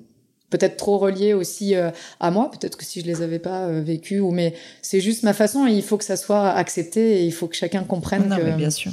Que, que, voilà. Mais donc oui, l'après il est il est compliqué et, et, Hippolyte a voulu revenir en fait ici. clairement, il m'a dit est-ce que allez, on y retourne. C'est important. Euh, on y retourne, on verra. Euh, tu tatoues ou tu tatoues pas. Et donc, quand on est revenu, euh, on a ouvert un coffee shop. Ici, à cet emplacement? Ouais. Donc le, le bar n'avait pas réouvert, la salle n'avait pas encore réouvert et on s'est dit pour les gens du quartier que ça pouvait être bien, ils nous connaissaient, ils connaissaient nos visages et que ça pouvait être positif dans le sens où revoir aussi des gens, pouvoir en parler parce qu'on a aussi beaucoup parlé pendant tout le temps où le coffee il a été ouvert. voilà, on a on a fait office de, de bar de, de, quartier où chacun venait pour, pour euh, voilà, où on en parlait euh, euh, et où on disait bien qu'on n'était pas forcément là non plus pour en parler, mais qu'on était là surtout pour, mhm. pour, pour dire ça continue. Ouais, redonner un peu de vie au quartier. Quoi. Et, et, et, voilà, et on avait une, barbière aussi à l'étage. voilà, on a redébuté comme ça, et puis petit à petit, à force de revoir ma tête dans le quartier, les gens, ah mais t'es revenu, mhm. oui non mais je tatoue plus. Et puis au bout d'un moment aussi, euh, les choses se, et l'envie se remettent, revenu, se remettent en place. Donc euh, on commence à se dire, oh, je referais bien un petit tatou. Hmm. puis bah de 1, on passe à 5, à 10, à 20, et puis, euh, et puis l'agenda commence à se bouquer. Et puis là, la vraie question se pose. puis maintenant, il y a 6 mois d'attente. c'est, c'est qu'est-ce que je fais Donc voilà, Hippolyte m'avait dit est-ce que tu changes de nom ou pas? Donc beaucoup m'avaient dit ne change pas de nom. Euh, tu te rends compte, tu as toute une, communauté entre guillemets qui te suit avec ce nom-là. Et moi je me suis dit, c'est peut-être aussi le moment tu peux de nous rappeler ce nom du coup pour ceux qui Marlène Le Cidre. Donc avant euh, non, j'étais Ju euh, de Blackbird Tattoo. Mm. aujourd'hui, c'est Marlène Le Cidre. Et voilà, pour moi, c'était une je dirais, le, le, moment de pouvoir tourner la page aussi, depuis être attaché, euh, entre guillemets, euh, même si pour certains, je resterais, euh, je pense, du, du Crandov ad vitam aeternam. mais ça permettait de passer une nouvelle étape, de tourner la page et de me dire, ben, je recommence à zéro. Et mm. puis si vraiment je suis douée dans le tatou, Ouais, ça marchera. Mais eh ça, ben, ça devait être un peu un challenge pour toi, de je toute manière, ça refonctionnera. Non, mais c'est ça. et ça par, par, définition. Et il se trouve que de toute manière, voilà, ça, ça fonctionne. Donc certains m'ont retrouvé, d'autres pas. Euh, et, euh, et je peux te demander du coup le, le nom de Marlène Fit parce qu'on peut en parler au début de la conversation quand on s'est quand on, quand je t'ai rencontré pour la première fois. Je t'ai dit alors du coup euh, est-ce que tu veux que je t'appelle Marlène ou, euh, ou Julie? Tu m'as dit bah mon nom c'est Julie. Euh... euh mais mais du coup quelle est quelle est la signification derrière le nom Marlène Alors pendant le, le pendant le coffee en fait donc Hippolyte écoutait beaucoup plus jeune Noir Désir et dans une des chansons il y a Marlène. Il y a une Marlène. Et moi je voulais un vieux prénom français enfin vieux prénom français, c'est pas la question, mais je voulais un prénom euh, un peu plus euh, rustique. Et euh, non, il me dit, écoute, il y a une chanson que j'aime bien, et, et, ouais, Marlène, quoi. Marlène. Et je dis, ouais, ça fait très, entre guillemets, un peu tenancière, mais je dis, non, ouais, Marlène, allez. Puis de toute manière, en plus, il fallait que ça se fasse vite parce qu'il fallait mm. recréer l'Insta, il fallait, il fallait redébuter le, tout ça. Et puis, je dis, non, mais ça peut pas être juste Marlène. Et, et la seule boisson, entre guillemets, pétillante, un peu alcoolisée que je peux boire, c'est le cidre. Donc voilà. Voilà. Et en fait, j'ai regardé, on avait euh, toutes les bouteilles de cidre qui étaient étalées euh, euh, sur l'étagère, et j'ai regardé, je lui dis, vas-y, Marlène, le cidre. Donc, mais, mais je suis un peu comme, toi aussi. Moi, j'aime bien aller assez vite dans les décisions. Parfois, je regrette un peu parce que du coup, je, je vais trop vite. mais il y a un plaisir quand même à agir. Ouais, on se dit, ça y est, c'est fait, c'est bon, c'est trouvé, on avance en fait. Voilà, et, et je trouve que le, le nom, en fait, il n'était pas. Pour moi, c'est pas si important que ça. C'est un nom de entre guillemets c'est la vitrine, c'est pas voilà, euh, ça, ça m'importait euh, peu au final à ce moment-là. Euh, puisque bah, de toute manière, il est par ailleurs plutôt sympa. Je quand je tatoue les... même, je me suis aperçu que j'avais récupéré une communauté, c'est-à-dire que le cidre a fait que les Bretons. j'ai eu beaucoup de Bretons en me contactant, ils disant ouais, mais j'ai vu que tu venais de chez nous, et donc ça me fait sourire parce que je fais non non, mais moi, je suis du Saumurois, je suis plutôt du vin, je suis plutôt des vignobles que que du cidre, mais j'ai trouvé ça très drôle en fait que du coup par un nom, ça m'a permis aussi de comprendre que l'impact que pouvait avoir un nom quand on le choisit ou euh, ça va parler à certaines personnes peut-être à d'autres moins. Mais euh, non donc je ne suis pas bretonne euh, on le saura. voilà. Mais voilà comment le nom en fait il s'est il s'est euh, il s'est forgé mais je trouve ça je trouve que l'idée de se dire que finalement tu peux un peu réinventer ta vie quand même en tout cas par choix tu prends une décision à un moment donné et tu, tu tournes une page ouais, et je pense que tout le monde sait aujourd'hui attention, hein, demain peut être une nouvelle étape pour moi et demain peut encore changer euh, parce que je suis bah, comme ça. et, libre, ça c'est sûr. Et, se réinventer, euh, ouais, mais sinon je vois pas moi l'intérêt d'être entre guillemets de, je je peux pas m'asseoir juste sur une seule chose. Voilà, il faut qu'il y ait plein de choses dans l'idée. Plein de plein de choses. Alors justement, c'est une belle transition. Je voulais, euh, j'aime bien euh, terminer par des questions un peu sur, euh, on va dire personnelles, mais aussi un peu sur ton quotidien. Euh, parce que c'est hyper intéressant. On en a un peu parlé euh, en filigrane, mais, mais je bien rentrer un peu plus dans le détail. Et, euh, et donc, notamment parler alimentation, parler sport, parler routine de vie. donc, tu, tu, tu disais que tu ne bois pas d'alcool. Tu disais que bah, tu étais plutôt quelqu'un d'assez rigolo. Non, si bois un verre, en fait, je peux même pas le terminer. Ah et très vite, très vite ça va pas. Donc, donc non. Très bien. Et alors, du coup, la santé, c'est quelque chose qui est important pour toi? Oui. Et pourquoi finalement est-ce que c'est important pour toi? Ah. Bonne question. Est-ce que juste pour ton travail peut-être? Parce que comme j'ai l'impression quand même tu bosses énormément, on va en parler. Euh, bah parce que moi j'estime que je dois le donner d'une le meilleur de moi-même du fait que je fasse les choses sur quelqu'un. Euh, je t'avouerais que si j'étais tous les jours derrière un, écran d'ordi euh, avec des hmm. chiffres ou avec oui, je pense qu'à la rigueur tu peux de temps en temps te permettre d'être un peu fatigué ou non, moi je peux pas. Ouais. Et puis c'est une règle, je peux pas l'expliquer, c'est vraiment une règle de vie euh, que j'aime et parce que je me sens bien aussi comme ça. Mm. Je me sens bien de faire du sport, je me sens bien d'aller bien, mm. je me sens bien d'être très rarement malade. Mm. Ah, c'est sûr. C'est, euh, je prends très peu de médicaments, je prends pas de médicaments. Je refuse de prendre des médicaments. Euh, je me soigne plutôt en mangeant, même si là, ça va faire rire des gens qui savent que je mange pas beaucoup et que si même une banane dans la journée peut être mon repas. Mais euh, je mange quand j'ai faim, déjà d'une. Euh, voilà, c'est non, je m'écoute beaucoup. et il y a eu un moment où tu as pris une décision consciente justement d'avoir cette euh, hygiène de vie totale ou euh, c'est juste ta personnalité et tu sentais que ça te réussissait? Ouais, c'est ma personnalité en fait. je pense j'ai jamais mais j'ai jamais fait comme tout le mmh. monde en fait. Non non, mais c'était juste Donc, il y a des gens tu vois qui ont un déclic à un moment donné, ils ont une vie ou un peu pas dissolue mais tu vois, ils ont une vie où en gros, on l'a tous je pense qu'on l'a tous. Moi j'ai eu euh, je pense j'ai euh, 9 ans de ma vie où ça a été euh, mmh. très compliqué. Mais quand je dis très compliqué, ça a été de du plus bas ou, euh, ou même physiquement mmh. Euh, voilà, j'étais euh, très très maigre, je mangeais plus, je... et puis où à un moment donné, et c'est là où, où j'en viens à dire aux gens, à un moment donné, c'est euh, oui, il faut avoir euh, quand tu as cette envie d'avancer et quand tu as envie d'aller loin et quand tout, tout, tout se fait et les déclics se font.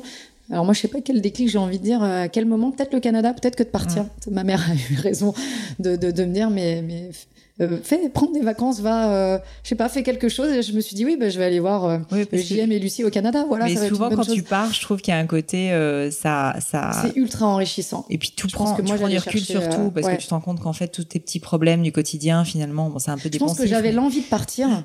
Mais le, le, le, truc se faisait pas et je pense que quand ma mère m'a dit bah je sais pas ouais attends il y a JM et Lucie qui sont au Canada hum. ils ont encore quelques mois à faire ouais je vais y aller tiens et puis je vais aller voir ce qui se passe là-bas curiosité euh, hmm. maladive, ça de toute manière, et d'essayer d'aller euh, euh, d'aller voir, de voir ce que je pouvais aller trouver. Trouver quoi? Je sais pas.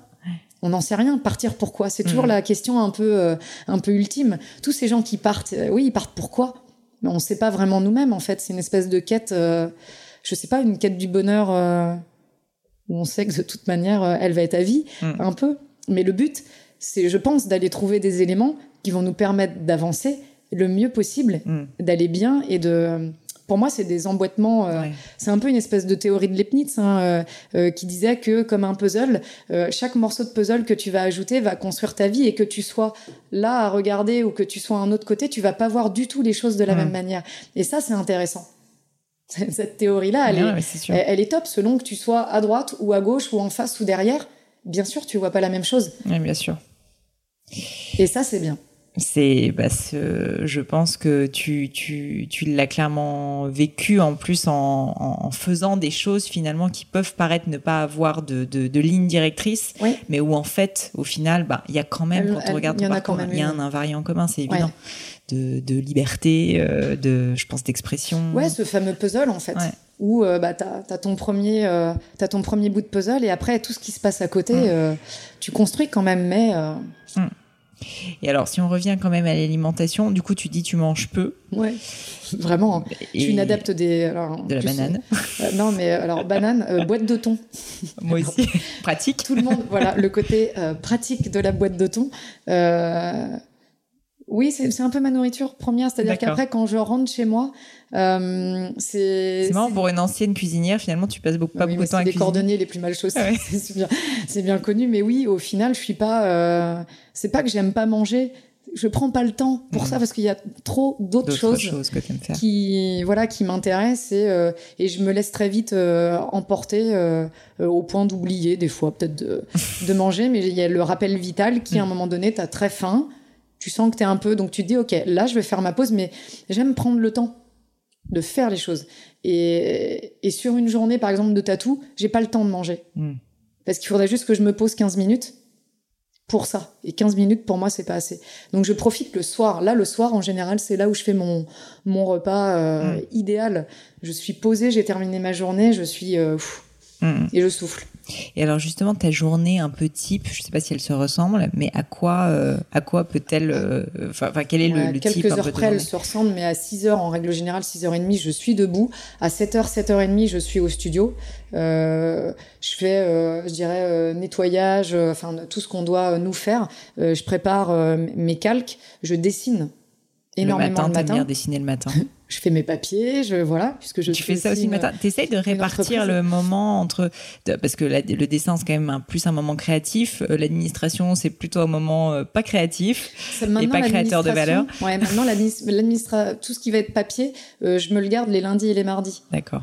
puisque c'est deux journées que je consacre au futur projet à autre chose. Et en général, j'en profite pour faire tout ce qui est papier. D'accord. mais moi, le matin ici, non, je dessine. Je dessine et j'essaye de prendre de l'avance sur les voilà sur les six mois de de, fin de, de tatou qu'il peut y avoir, plus je prends d'avance, plus je peux travailler aussi sur autre chose à, à, côté et plus ça me laisse aussi de, de, temps et de liberté dans ma journée puisque je commence à tatouer en général à midi, je, je termine à 18, 19h et à partir de 19h, je reçois les rendez-vous privés. Donc jusqu'à 20h, des fois 21h. vraiment euh, non-stop jusqu'à 18h. Ouais. Mais même physiquement, ça doit être épuisant. Ouais, c'est fatigant. C'est pour ça que je me suis retirée des, mm. des journées, entre guillemets, de, euh, de tatou. Avant, c'était 7 sur 7 et j'étais là du matin jusqu'au soir. Donc, au bout d'un moment, physiquement, c'est compliqué. Mm. Euh, donc, tu commences à retirer une journée. Et, et j'avoue, hein, les attentats là-dessus m'ont permis aussi de me dire... Euh, euh, serait bien que tu que tu souffles un peu, que tu, que tu prennes un peu plus de temps aussi euh, pour toi. Euh, et là, en début d'année, voilà, j'ai fait le choix de, de déménager, de me dire parce que quand je suis sur Paris, Je viens là, il y a un espèce d'instinct naturel, j'arrête jamais. Donc pour pouvoir m'arrêter, il fallait prendre une vraie décision et, euh, et il se trouve que euh, que je suis rentrée et voilà donc euh, dans ma maison, mon jardin, à 400 km d'ici et du coup c'est une vraie barrière. Parce que pour venir, il faut que je prenne le train. Non mais c'est ça. Mais du coup c'est conscient. Quand tu es ici, tu es à fond dans ce que tu fais. À fond. Je voilà, il n'y a pas une minute. Euh, je trouve ça génial en fait de se créer un cadre comme ça. Je suis à fond. Et après, ce qui est du domaine du quand je suis chez moi, je suis chez moi. Mm. C'est le privé, c'est ça va être mes amis, ça va être ce que je fais euh, chez moi, mes chats. Pour tous ceux qui vont écouter, qui savent que que mes deux chats sont euh, sont très importants. Mais euh, voilà, les, les, animaux. Après, ma famille, parce que moi, je suis rentrée dans le dans le domaine familial. Donc, mm. ma maman habite à côté, mon frère habite en face. c'est génial. Voilà, et c'est un cadre qui pour moi est important. Ouais, et puis je suis sûre le cadre que de la plus famille, aussi. Je suis allée le chercher, mais peut-être parce que je l'ai quitté pendant très longtemps et que à un moment donné, euh, euh on comprend aussi que euh, qu'il est là. Hmm. Mais il y a beaucoup de, de, personnes, parfois qui écoutent ce podcast, qui me disent mais c'est très difficile de couper entre vie personnelle et vie professionnelle. Là, je trouve qu'en fait, ce qui est assez génial, c'est que tu as créé un cadre pour, en fait être obligé. Parce que j'y arrive, parce, que, sinon, j'y arrivais pas. C'est ça en fait. Il n'y a pas de secret, c'est très même, dur. Même des fois en dehors, il y a, y a, des personnes euh, quand je parle avec des amis ou mm. même même dans ma famille, hein, quand on me dit ah mais j'ai telle personne qui m'a demandé parce que vu que tu tatoues et blablabla, et là je fais mais mm. et ils ont du mal en fait à comprendre que à un moment donné, je suis moi en dehors, mais euh, j'ai pas forcément l'envie de parler de tatou parce que j'ai besoin de couper parce que la semaine de 7 heures dans tous les cas à 22 heures ou même à 23 heures, il y en a même qui pourraient dire que je réponds même à des mails le matin à 4h30 ou à 5h si je suis réveillée. Donc, euh, au bout d'un moment, on a besoin de faire des fractures. Là, pour moi, je parle de fractures parce que c'est nécessaire. Il faut sortir la tête de l'eau pour euh, pouvoir se remettre en fait en immersion totale et, donner le, maximum. Mais à un moment donné, il faut faire des pauses. Elles sont nécessaires. Et qu'est-ce que tu penses du fait d'avoir plusieurs projets en même temps? N'en parle pas si tu veux sur le détail, mais ce que je veux dire, c'est que moi, je suis assez convaincue que quand tu es créatif, faire plusieurs choses en même temps nourrit ta créativité et que quelque chose dans un domaine qui n'a rien à voir, donc moi, par exemple, le podcast pour ma boîte Gemio, en fait, a apporté énormément de choses. Et j'ai la sensation que beaucoup de personnes un petit peu créatives sont comme ça et que toi, tu te nourris, d'après ce que je comprends, aussi de deux beaucoup projets, de projets. Euh, qui sont en, je dirais, qui sont à des étapes... Euh, bah, quand même avancé. Mm. Euh, comme pour beaucoup, euh, je pense qu'ils vont se reconnaître, euh, manque l'investissement. Euh, donc, donc voilà, mais qui, qui, va se faire parce que de toute manière, euh, il va. Il est, je trouve qu'il est pas facile à aller chercher, mais il y a plein de solutions. Mm. Donc, soit tu travailles plus et du coup tu voilà, ce qui est un de, une de mes phrases un peu préférées. Donc, s'il faut ça, j'irai j'irai travailler plus pour que pour que le projet puisse aboutir. Mais normalement, l'année prochaine, il est censé être lancé. Mm j'ai hâte en fait qui, qui, qui a rien à voir euh, dans enfin là je pars vraiment sur euh, du domaine plus digital hein, donc euh, je pars dans un nouveau truc que je ne connais pas mais j'adore ça. Ben je, je, sens. je déjà en, je, voilà, j'ai déjà lu pas mal de bouquins sur voilà comprendre ce que c'est que le digital, les personnes qui bossent là-dedans, les investisseurs, les, enfin savoir un peu comment. Si tu as besoin d'un petit coup de pouce, tu me diras. voilà, en fait, c'est comment tout ça fonctionne pour avoir tous les éléments pour mener en fait le projet, je dirais. Euh, le, le, mieux possible. Euh, voilà. Et puis euh, la, la, deuxième qui sera peut-être de, de, de, de, moi m'agrandir. Ouais, bien sûr. Ça fait partie des projets, s'il y en a qui, qui, qui, se posaient la question, oui, à un moment donné, je, je vais devoir m'agrandir. Bah écoute, euh, écoutez, en tout cas, si euh, jamais certains ont des, des idées, peut-être d'aide, des solutions pour euh, pour toi, Julie, faut pas hésiter. Je pense à la contacter. pour terminer sur la journée, donc tu me disais, en fait, le soir quand tu termines vraiment le travail à 18h, 19h, donc de tatouer. Là, je reçois. Là, là ça tape à la porte toutes les demi-heures. Et là, c'est je reçois les rendez-vous privés. Euh, ça peut être 3, 4, voire 5 personnes. Ça peut aller jusqu'à 21h, voire euh, allez, 21h30.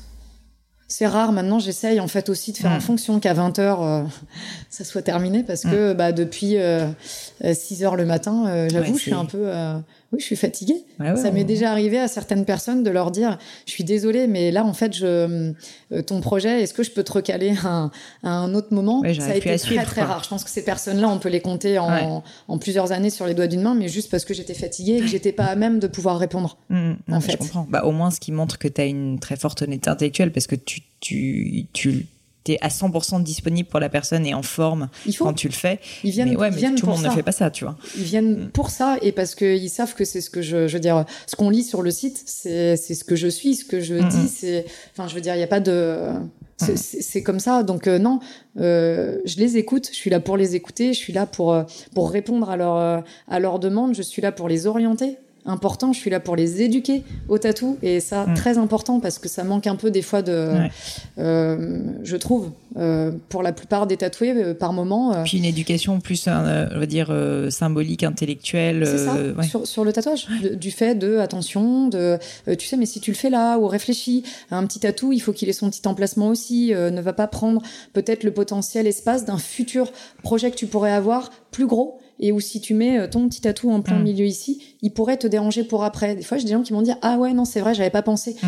Ah non bien sûr parce que je suis aussi là euh, pour t'orienter ou de, tout de moins te donner des éléments pour que dans ta réflexion tatou puisque 50 50 euh, tout le monde a sa responsabilité aussi mais pour donner en fait les moyens euh, à la personne d'évoluer dans le tatou si c'est son souhait mm. à terme de continuer euh, de faire des tatous, mais qu'il ait, euh, je dirais, les meilleures bases pour se dire mm. non, c'est vrai que là, l'emplacement y était bien et puis je peux continuer mm. et je peux en ajouter. Puisqu'il faut savoir que quand une porte est ouverte dans le tatou, en général, un tatou veut dire potentiellement peut-être un futur. Si peu que la, première expérience se passe très bien, en général, il y a, il y a un petit côté. Et, et, juste pour terminer la journée, je suis désolée, je, je, je, je te harcèle là-dessus. Donc tu m'as dit que tu te couchais plutôt tôt, donc c'est à dire que quand tu termines ta journée, je mange et je me couche. Tu manges et tu te couches quoi. mais en fait, je trouve ça hyper rafraîchissant de se dire, je me lave. Il n'y a pas de secret dans la vie. À 21h30. quand on se lève tôt tous les matins, on se couche tôt. je suis au lit. Il y en a même qui me disent, mais t'es une, es une mémère euh, en plus avec tes deux chats et tout, t'es une mémère à chat quoi. mais oui, mais moi je, je suis levée très tôt. Ouais. Et je, j'adore commencer ma journée, j'adore arriver là, euh, au studio, euh, mettre la clé dans la porte je suis toute seule. Je veux dire, même les bars à côté ne sont pas ouverts. J'avoue que j'aime bien cette. Je me lève assez tôt aussi. Euh, je, fais, je fais ça et, la sensation d'être seule, c'est génial. Oui, j'aime beaucoup. À Paris, ça fait du bien en plus. tu mm, sais, quand euh, tu es sur le trottoir et que tu dis bonjour juste, euh, tu sais, aux personnes de la mairie, aux gars qui font. tu sais, tu, reconnais un peu toujours les mêmes d'ailleurs. Toujours les mêmes. Ouais, ouais. Donc, euh, ouais, j'aime bien. J'ai l'impression que c'est un moment euh, à mm. moi, en fait, celui-ci, où quand je me lève, euh, voilà, je mets la clé dans la mm. dans la séance, je regarde si vraiment, voilà, les, les, voisins entre guillemets du du quartier, je vais croiser les, les gardiennes des immeubles, voilà. Donc, je, ouais, je sais pas, j'ai l'impression que c'est privilégié, mais clairement. et que le reste de la journée ne l'est plus parce que ça appartient un peu à tout le monde. Mm. Ah ouais, complètement. Voilà. Complètement. Génial. Euh, autre question que j'aime bien poser, c'est le meilleur conseil qu'on t'ait donné. Donc je saute complètement du coq à l'âne, rien à voir. Est-ce qu'il y a un truc qui te vient en tête? Ça peut être perso, ça peut être pro, ça peut être euh, très spécifique au tatou, c'est vraiment comme tu le sens. Non, parce qu'en fait, c'est quand même beaucoup de... Les conseils, il y en a, si, si tu es un peu ouvert à, ça, il y en a beaucoup, mais il faut ah savoir les... Bah, c'est celui qui est le plus adapté à toi et qui t'a peut-être le plus marqué. La patience. ouais. Apprendre à être patient. Ouais. Parce que la, la, la, patience, elle amène à, je trouve, beaucoup de choses positives et à du recul. Et je pense que je l'étais moins avant et que j'étais peut-être un peu trop euh, justement dans le dans, dans, dans le feu à me dire qu'il fallait aller aller aller vite et, euh, et ça a modifié pas mal de petites choses c'est-à-dire que j'ai compris aussi que euh, patienter c'était aussi peut-être pouvoir mieux travailler dans l'organisation, dans ça permettait de structurer aussi un peu euh, les choses, même si déjà de base je l'étais. Mais la patience m'a permis de prendre du recul, mhm. d'analyser mieux les choses, pour peut-être mieux après, euh, peut-être moins abandonner certains projets ou certaines choses. C'est-à-dire qu'on a tendance à, faire les choses et puis à se dire ah mais ça n'a pas marché. Donc euh, puis on veut que ça marche vite. Oui, et on veut que ça marche vite. Et à l'inverse, la patience m'a permis de me poser. Mm de réfléchir et de me dire non en fait ça peut marcher. C'est juste qu'il fallait prendre du recul et, euh, et voir les choses autrement. Hmm. Leibniz. Changer la pièce du puzzle. Je citerai alors j'ai lu Leibniz dans une vie antérieure mais je ah, t'avoue que c'est très compliqué. Je me rappelle pas euh, du titre du bouquin. C'est un truc c'est la théorie des Bref, je retrouverai ça, je le mettrai pour les personnes qui nous écoutent dans le lien du podcast. Il y a des personnes qui ont des, une âme de philosophe. Ouais, mais parce que je trouve euh, cette façon en fait de, de, voir les choses euh, très importante. Ça me rappelle mes cours de philo de, de prépa. moi aussi. dans, dans les études, il y a aussi euh, tout ça. Mais euh, ouais, peut-être vraiment la, la patience, parce que je trouve qu'aujourd'hui, euh, les gens l'oublient, euh, parce que tout va très vite, parce qu'en un clic, tu peux avoir les, tu peux avoir ce que tu veux. Euh, et moi, j'ai du mal avec ça. C'est-à-dire que même pour le tatou, les gens sont là-dedans, dans cette, mm. dans cet instinct du, euh, je demande mon rendez-vous, je veux être tatoué tout de suite, et mm. je veux que. Et souvent, je me dis, mais, mais, mais ça marche pas comme ça, en fait. Mm. Et puis, prenez le temps, en fait de faire. Prenez le temps de juste un tatou, euh, le fait de patienter, mais tu as ce, petit, euh, je sais pas comment dire, tu as cette frustration de, de te dire euh, j'ai envie de l'avoir, je veux, et il faut le cultiver ça, parce que si tu as tout tout de suite sans avoir donc les gens pensent qu'en plus qu'il n'y a même pas besoin de travailler en plus maintenant pour avoir les choses. Je remets dans une réalité, il n'y a pas rien sans rien. Hein les gens travaillent, ceux euh, qui potentiellement peuvent être des modèles euh, travaillent beaucoup. Euh, moi, j'entends des jeunes qui des fois me disent je voudrais être youtubeur et tout parce que c'est cool parce que parce qu'ils gagnent beaucoup d'argent parce que et là je leur dis mais est-ce que tu sais ce qu'une vidéo, ne serait-ce qu'une minute trente mm. d'une vidéo peut demander à quelqu'un? Non, parce que ça c'est la facette. Donc on te fait croire que en fait, donc c'est cool, mais non, ça demande tout demande du mm. travail à partir du moment où tu veux arriver à un résultat. Il faut pas oublier qu'avant il y a eu soit des années, soit beaucoup, beaucoup, beaucoup de travail. Donc il n'y a pas de secret. C'est sûr. C'est certain. Euh, une autre question que j'aime bien poser, c'est euh, une croyance euh, en quelque chose que tu as et où tu sais que globalement c'est pas du tout universellement partagé. Je veux dire un truc où tu sais que quand tu le dis, les gens te prennent un peu pour une folle ou se disent non mais c'est n'importe quoi. D'être humaniste. Ouais, parce que je sais pas si euh, moi, sœur Emmanuelle euh, euh, m'a beaucoup marqué. J'ai lu beaucoup de choses en fait sur elle, mais moi, je crois en l'humanité. Je suis ultra humaine. J'aime mm. les gens, même si des fois on a l'impression que peut-être pas, ou enfin peut-être différent. Mais non, j'aime beaucoup, beaucoup les gens. J'aime l'humain. J'y crois, mais fortement. J'y crois beaucoup. Et je pense qu'on a beaucoup à s'apporter. Mm. Et, euh, et j'espère que la nouvelle génération, euh, celle qui, euh, qui arrive, là, tous ceux qui ont 5 ans ou même 10 ans ou même peuvent se reconnaître là-dedans et, et, vont pouvoir relayer en fait mm. ça. On est tous là pour interagir les uns avec les autres. Et, et par moments, je trouve juste ça triste de pouvoir s'attaquer sur, enfin sur des broutilles, sur, mmh. enfin, sur des choses qui pour moi n'ont attrait à rien puisqu'on est tous différents. Donc, par définition, euh, vouloir un modèle euh, qui soit pareil, c'est pas possible. Non, c'est sûr. Mais accepter juste les différences, ça, oui, je préfère me battre pour que tout le monde s'accepte différemment que, que, se battre pour que tout le monde soit pareil. Mmh. c'est sûr. Donc, c'est. Ouais. Super. Et, euh, et, la dernière question que j'aime bien poser, c'est les livres euh, que tu as lus euh, récemment ou pas du tout, et qui t'ont le plus marqué ou que tu as le plus recommandé autour de toi, que tu as peut-être offert aussi. Si jamais tu lis pas beaucoup, ça peut être des films, ça peut être non, alors des podcasts. on va aller sur la lecture, puisque de toute manière, les films... Peut-être Leibniz, mais je sais pas si tu as lu, parce que c'est quand même... J'ai lu, mais il y a... Mais y a il y a, je, très longtemps, c'était comme Freud et tout ça. C'était à l'époque où, euh, où je lisais beaucoup tout ça, euh, Socrate euh, et compagnie. le, le, dernier. Pas forcément le dernier, mais juste un livre. Et une fois de plus, ça peut être, tu vois, un livre où tu sens que ça t'a un peu marqué, peut-être dans une période difficile. Je peux me déplacer. Bah, vas-y, déplace-toi. Comme on a un câble très long, profites-en. parce qu'en fait, c'est un livre qu'on m'a donné. Ouais et qui donc c'est Khalil Gibran. Ouais. C'est le prophète. Le prophète de Khalil Gibran. Ah oui, je crois Khalil Gibran, ça se dit quelque chose comme ça. Alors je l'ai pas lu. Désolée si j'écorche. Non non, je suis pas sûre. C'est peut-être moi qui l'écorche. Voilà, c'est euh, c'est une amie euh, qui me l'a offert et qui m'avait dit euh, je te retrouve beaucoup dans certains points. Donc lis-le. Et, j'ai lu il est très, euh, il est très, intéressant et j'aurais tendance, ouais, à, à, dire à chacun que je pense que chacun en plus ouais, se reconnaître dedans. Pourrait se reconnaître en fait euh, dedans ou dans tous les cas à qui ça pourrait donner des lignes, voilà, de pas de conduite, hein, mais juste, euh, voilà, des. Apprendre à mieux se connaître aussi peut-être. Ou voilà. Ça marche super. Bah, je le mettrai aussi dans les notes du, du podcast. Julie, merci mille fois pour tout ce temps. Et merci à toi. Euh, J'étais hyper inspirée et euh, super heureuse d'apprendre à mieux te connaître, enfin te connaître parce qu'on se connaissait pas avant. Euh, si on veut te contacter ou juste suivre euh, dans le monde merveilleux du web pour suivre tes projets à venir, comment est-ce qu'on fait? Me suivre pour le tatou, c'est Instagram, Marlène mhm. Le Cidre. me contacter, c'est le site internet. Ouais. Donc c'est marlènelecydretatou.com. Euh, et ensuite, je vais bientôt, voilà, le site va euh, va s'ouvrir à un petit peu plus de choses sur un système de blog, sur euh, les, tout ce qui est collaboration ou partenariat que je peux faire aussi à côté, puisqu'on est aussi contacté. Mm. voilà, moi, je suis aussi en, agence pour pour des photos, pour pour tout ça, et je vais intégrer un petit peu plus aussi. Super. Je dirais ces branches là qui peut y avoir et sur l'évolution de ce qui va se passer par la suite. Ouais. Génial. Bah, je mettrai tout ça dans les notes aussi. Merci mille fois pour tout ce temps. Je sais qu'il est précieux. Merci pour ton temps à toi et merci de m'avoir contacté en fait et de m'avoir donné la parole parce que je trouve que c'est ce qui manque aussi aujourd'hui.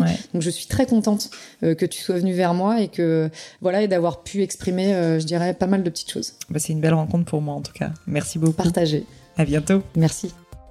Hello à nouveau. Et quelques dernières petites choses avant de vous quitter. Comme d'habitude, si vous cherchez les notes de l'épisode, avec toutes les références, que ce soit les outils, les livres cités, c'est simple, allez directement sur le descriptif du podcast sur l'appli de votre choix. Aussi, si vous souhaitez me contacter pour me poser des questions, proposer de nouveaux invités peut-être, ou juste me faire un feedback, n'hésitez pas. Euh, J'adore ça, les feedbacks. Donc foncez directement sur Twitter ou Instagram sous le pseudo Pelenio, P-L-A-I-G-N-E-A-U. J'essaye de répondre quand on me parle, donc n'hésitez pas. Et comme à chaque fois, vraiment mille merci d'avoir écouté jusqu'ici. N'oubliez pas, si le podcast vous plaît, que vous appréciez tout ce travail, euh, le plus simple pour m'aider, c'est tout simplement de mettre euh, bah, soit un petit mot doux, soit une note 5 étoiles sur iTunes ou de partager sur vos réseaux sociaux aussi. Ça donne le moral, ça m'aide énormément à faire connaître le, le podcast, donc n'hésitez pas. Voilà, merci à tous et je vous dis à très vite pour un nouvel épisode.